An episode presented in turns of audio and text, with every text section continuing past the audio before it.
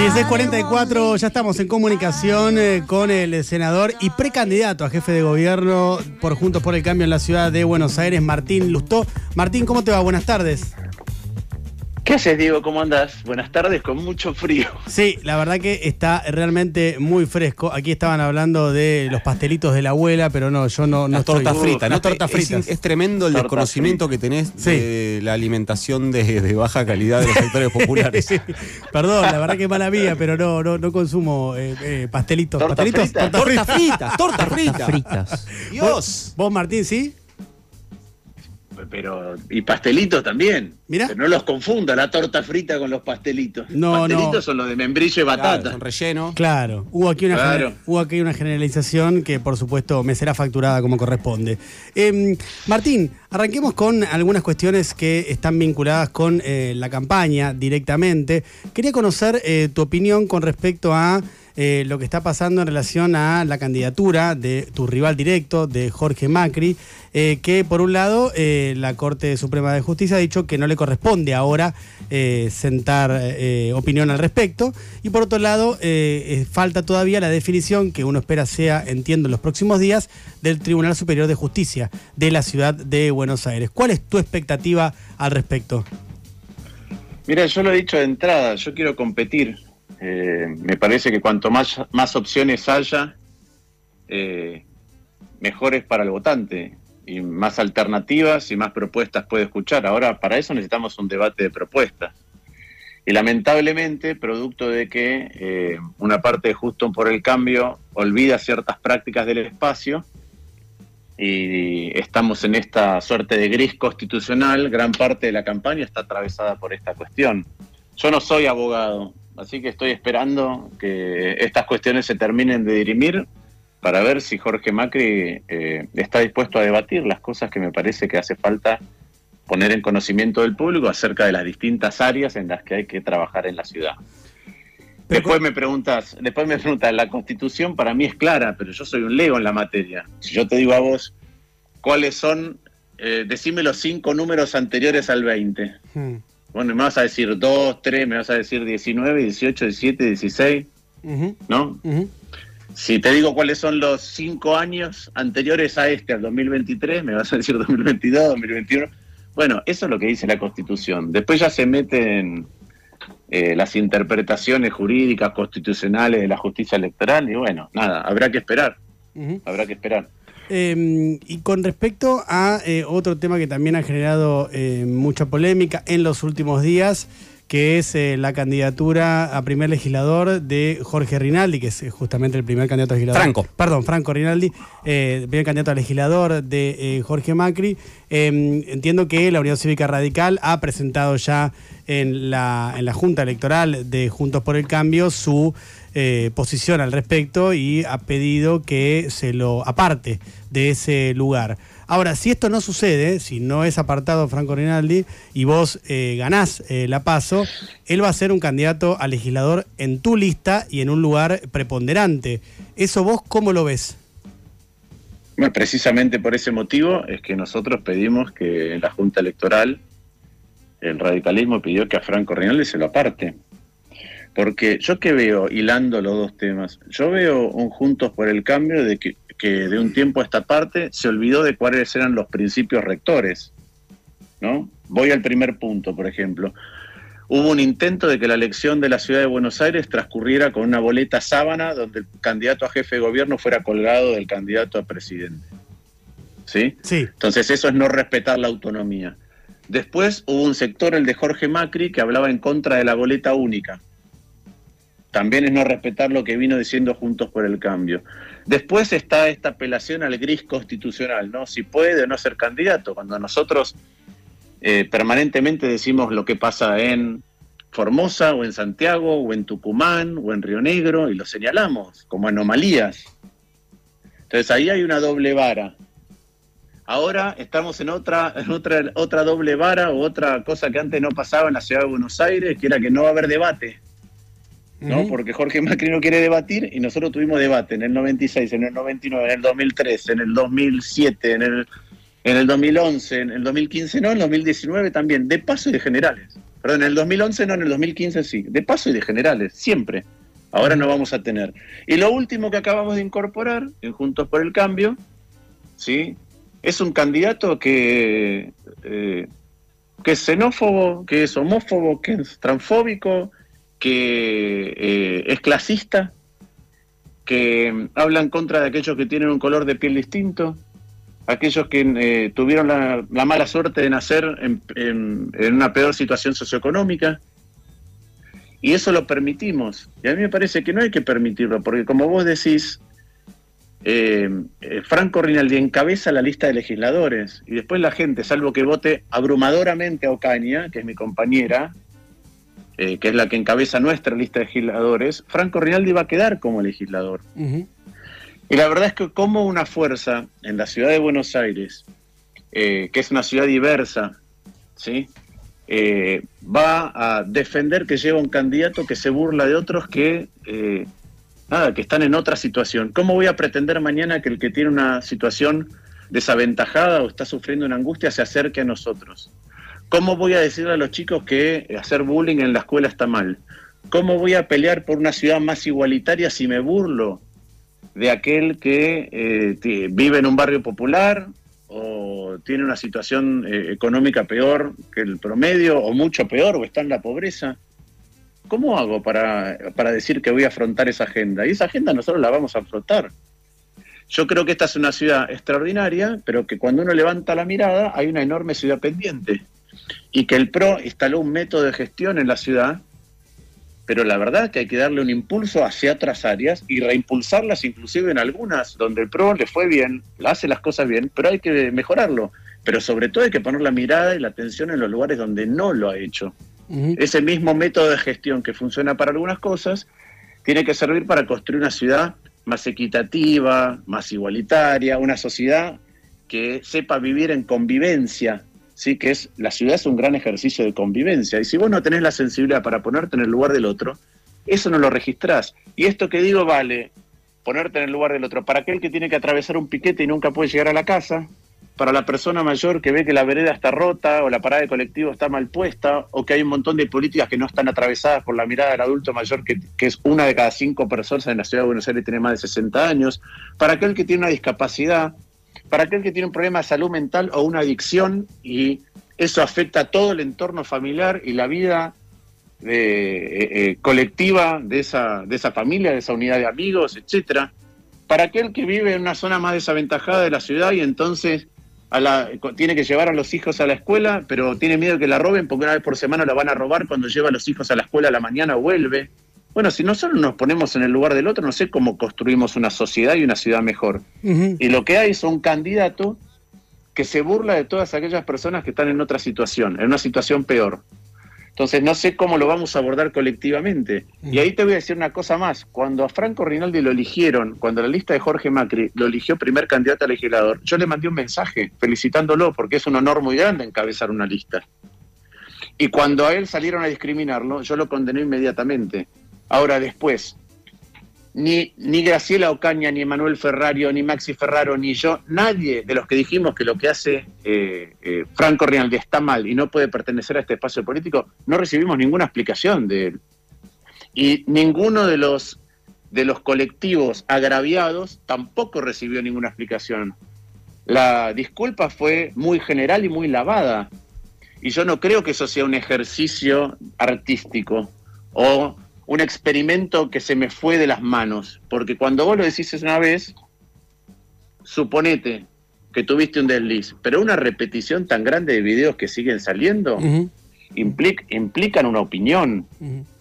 Eh, eh, y más sabiendo y, más sabiendo que nada él fue ya, ya, fue candidato en el 2021 entonces tiene participación política es cientista político y yo creo que él construyó un perfil para tener volumen político. Ahora, ese es el perfil que él tiene, no es el perfil de Juntos por el Cambio, y mucho menos el perfil que quiere nuestra lista en Juntos por el Cambio.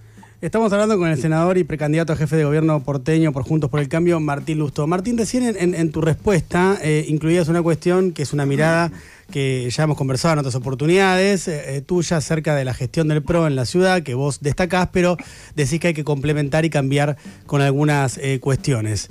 hay un punto ahí que me, me preocupa en caso de que vos llegues a ser jefe de gobierno, que es la continuidad en relación a los negocios inmobiliarios en la ciudad de Buenos Aires. Y te digo, me preocupa porque tu bloque Evolución en la legislatura ha votado junto al PRO eh, en varios de esas eh, resonificaciones y negocios inmobiliarios. Eh, ¿Tu postura con respecto a ese tema cuál es? Porque hasta ahora en las votaciones se ve que vos tenés la misma línea de, Horacio Rodríguez Larreta en ese punto. No, dos puntos. Primero, nosotros, por ejemplo, el, el CUR, el Código Urbano, no lo votamos. Y después, cuando se hacen lo que se llaman convenios urbanísticos, hay convenios urbanísticos que me parecen bien y otros convenios urbanísticos que se han votado que me parecen mal. Ahora, eh, hay que mirar otra cosa. Hay 100 convenios urbanísticos en Gateras que no se tratan porque nosotros no los queremos tratar también. ¿Qué, se hace con un convenio urbanístico? Se da una excepción en donde eh, tiene que ocurrir dos cosas. Primer, en primer lugar, no tiene que eh, tener un impacto urbanístico negativo y en segundo lugar tiene que haber una contraprestación hacia la ciudad. ¿sí? A veces es la creación de un espacio verde, a veces es el pago en dinero. Mi opinión personal es que no tiene que haber excepciones. Esa es mi opinión. Ahora, por ejemplo, el instrumento de convenios me parece muy importante para que eh, podamos desarrollar el sur de la ciudad. ¿Sí? Porque vos ahí podés, eh, en conjunto lo público con lo privado, hacer cosas parecidas a lo que ha ocurrido, por ejemplo, a través de la traza de, de, de la traza de la ex autopista 3, que se ha reconvertido todo en Villorquiza. Y vos podés llevar eso al sur. Me parece que la combinación de una macroeconomía como está con el código, si querés entro en detalle porque más ciertas excepciones, está cambiando fisonomías de los barrios que no está bien. Ahora, eh, vos decías lo del código recién. Em, ¿Ustedes abstuvieron en la votación? ¿No votaron en contra? ¿O yo recuerdo mal? Nos votamos, eh, requiere doble lectura. En uno nos abstuvimos y en otra votamos en contra. Ok, está bien. Eh, Nicolás. Sí, eh, Martín, ¿cómo te va? Nico Fiorentino te saluda. respecto a, la posición que tienen sobre cuestiones que tienen que ver con la, con la cuestión urbana, ¿qué lugar le asignarías vos como jefe de gobierno a la posición de los vecinos? Y acá apunto a la pregunta. ¿Considerás que si eh, que ganar las elecciones alcanza para que eso se transforme en el respaldo absoluto del electorado a cualquier cosa que decidas? Te pregunto esto porque, por ejemplo, en Costa Salguero hubo, se generó la audiencia pública más grande de la historia de la ciudad de Buenos Aires y el gobierno de la ciudad igual avanzó. Con respecto al código urbanístico, se están organizando en muchísimos barrios de la ciudad, sobre todo los que se verían más afectados contra eso. Digo, ¿qué lugar tienen los vecinos en ese debate? Mira, para mí los vecinos tienen un lugar muy significativo y valen dos direcciones distintas, esto que te voy a decir. En primer lugar, hay muchas veces que se legisla, ¿sí? Y se legisla de manera general. Y después cada barrio de la ciudad de Buenos Aires es muy distinto. Entonces, eh, no es lo mismo un bajo autopista en, Flores que un bajo autopista eh, en, en Retiro. No funcionan igual. ¿Sí? o en Parque Chacabuco. No es lo mismo decir los saco todos y pongo comercios, por ejemplo en Parque Chacabuco ahora te faltan, debajo de la autopista había muchos lugares para estacionar. No es lo mismo decir no se va a estacionar en ningún pasaje y si vos estás en Palermo hay pocos pasajes, pero si vos estás en Monte Castro tenés muchos pasajes. Entonces, la verdad es que no es lo mismo un lugar que el otro. Entonces, primero, la legislación general tiene que bajar al detalle del lugar. En segundo lugar, impulsar más procesos de participación ciudadana. Nosotros tenemos un equipo que viene recorriendo las ciudades de hace mucho, mucho tiempo. ¿Sí? Mucho tiempo. Cada rincón de la ciudad. De hecho, hemos lanzado lo que nosotros llamamos un mapa de microintervenciones, que es en cada barrio qué cosa pequeña hay que modificar para hacer más fluido el flujo de tránsito, para evitar que eh, la parada de colectivo esté mal ubicada, dónde hay que poner un semáforo, dónde hay que poner eh, una loma de burro, porque hay colegios y hay cruces de eh, calles. El otro día marcábamos una, por ejemplo, caminando en, Parque Patricios. E, ese proceso también es poner a disposición el mapa de todas aquellas cosas que se van a hacer y se pueden hacer que tienen que ver con lo local, en donde el vecino tiene que opinar. Yo lo quiero poner a disposición antes, para que se genere más debate sobre el tema. Eh, Martín, eh, recién eh, escuchábamos hace un ratito algo que pasó hoy en, en América TV, que es que un cronista compró en vivo droga en un búnker del barrio de Once, luego se fue a declarar con la policía. Y la verdad que la escena era tragicómica, digo cómica porque no se podía creer que un movilero estuviera comprando droga en un búnker y que evidentemente si un movilero compra droga en un búnker, la policía debería saber que allí hay un búnker, ¿verdad?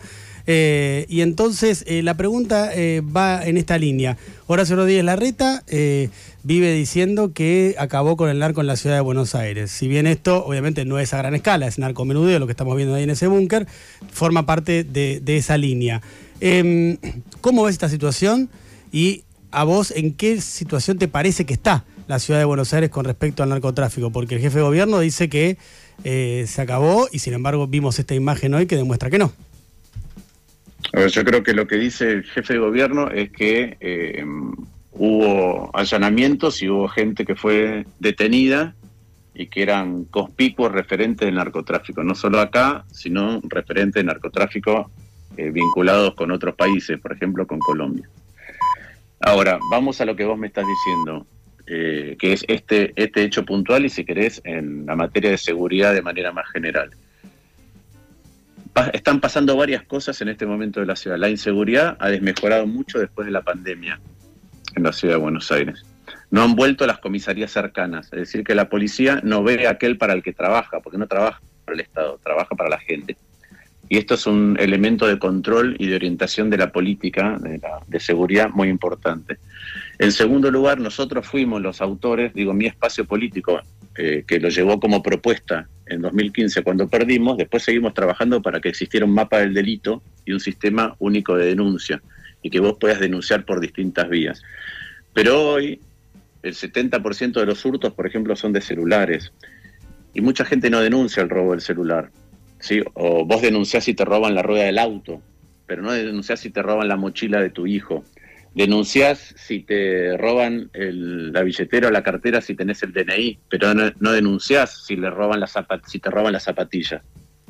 Entonces, una de las cosas que pasa es que no se construye bien el mapa del delito. Y por eso una de las cosas que nosotros impulsamos es que vos puedas denunciar, por ejemplo, dónde venden droga, pero entre otras cosas, lugares inseguros de la ciudad de Buenos Aires donde se repite determinado tipo de delito a tal hora, eh, mediante un WhatsApp con georreferenciación de una foto.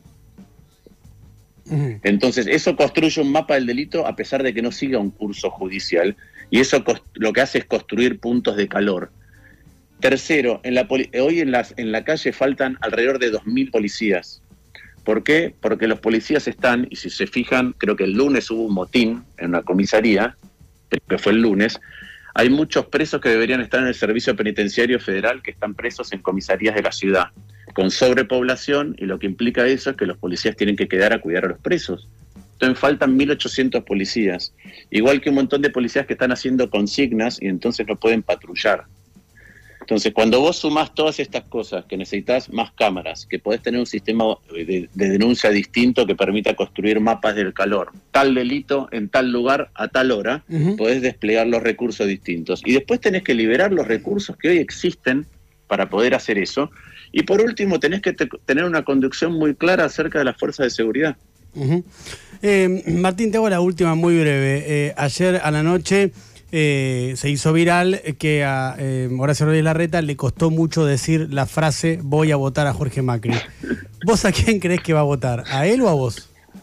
No sé, el cuarto oscuro es oscuro y cada uno es, el voto es secreto y cada uno es soberano y va y vota. ¿Tu corazón qué te indica? Igual, no lo sé, no lo sé. igual, igual, eh, igual, lo bueno, lo bueno es que este año votamos. Está muy bien. Y esta, esta ciudad que tiene tantas cosas eh, extraordinarias, tiene que abordar las cosas que están pendientes que hablábamos, incluyendo salud, educación. Bien. Y darle un reimpulso. Y ahí vamos a decidir todos. Y Horacio, tentado, no sé sí. qué hará, no sé qué hará, no sé qué hará. Yo le pasaría- Horacio es uno de los que van a votar. En este momento le Votaremos pasaría, en este momento le pasaría al senador y precandidato Martín Lustó lo que hicimos en la apertura de cómo gambetear técnicas Sí. para gambetear eh, Respuestas, sí, y esta sí. última respuesta que él hizo Sí, la sí. pondría como el ejemplo número 6. Totalmente, sí, la vamos a incluir en técnicas para meter respuestas. Ahora Eh, después mándenmela las técnicas. te la mando, te la mando, Igual pero ustedes, u- u- igual ustedes saben que yo contesto, contesto Sí, todo, sí. pero no sé sobre el voto de él. está muy bien, está muy bien. Martín, gracias por la entrevista. No, por favor, gracias a ustedes. Un abrazo grande. El senador y precandidato a jefe de gobierno de la Ciudad de Buenos Aires, Martín Lustó, el mejor país del mundo.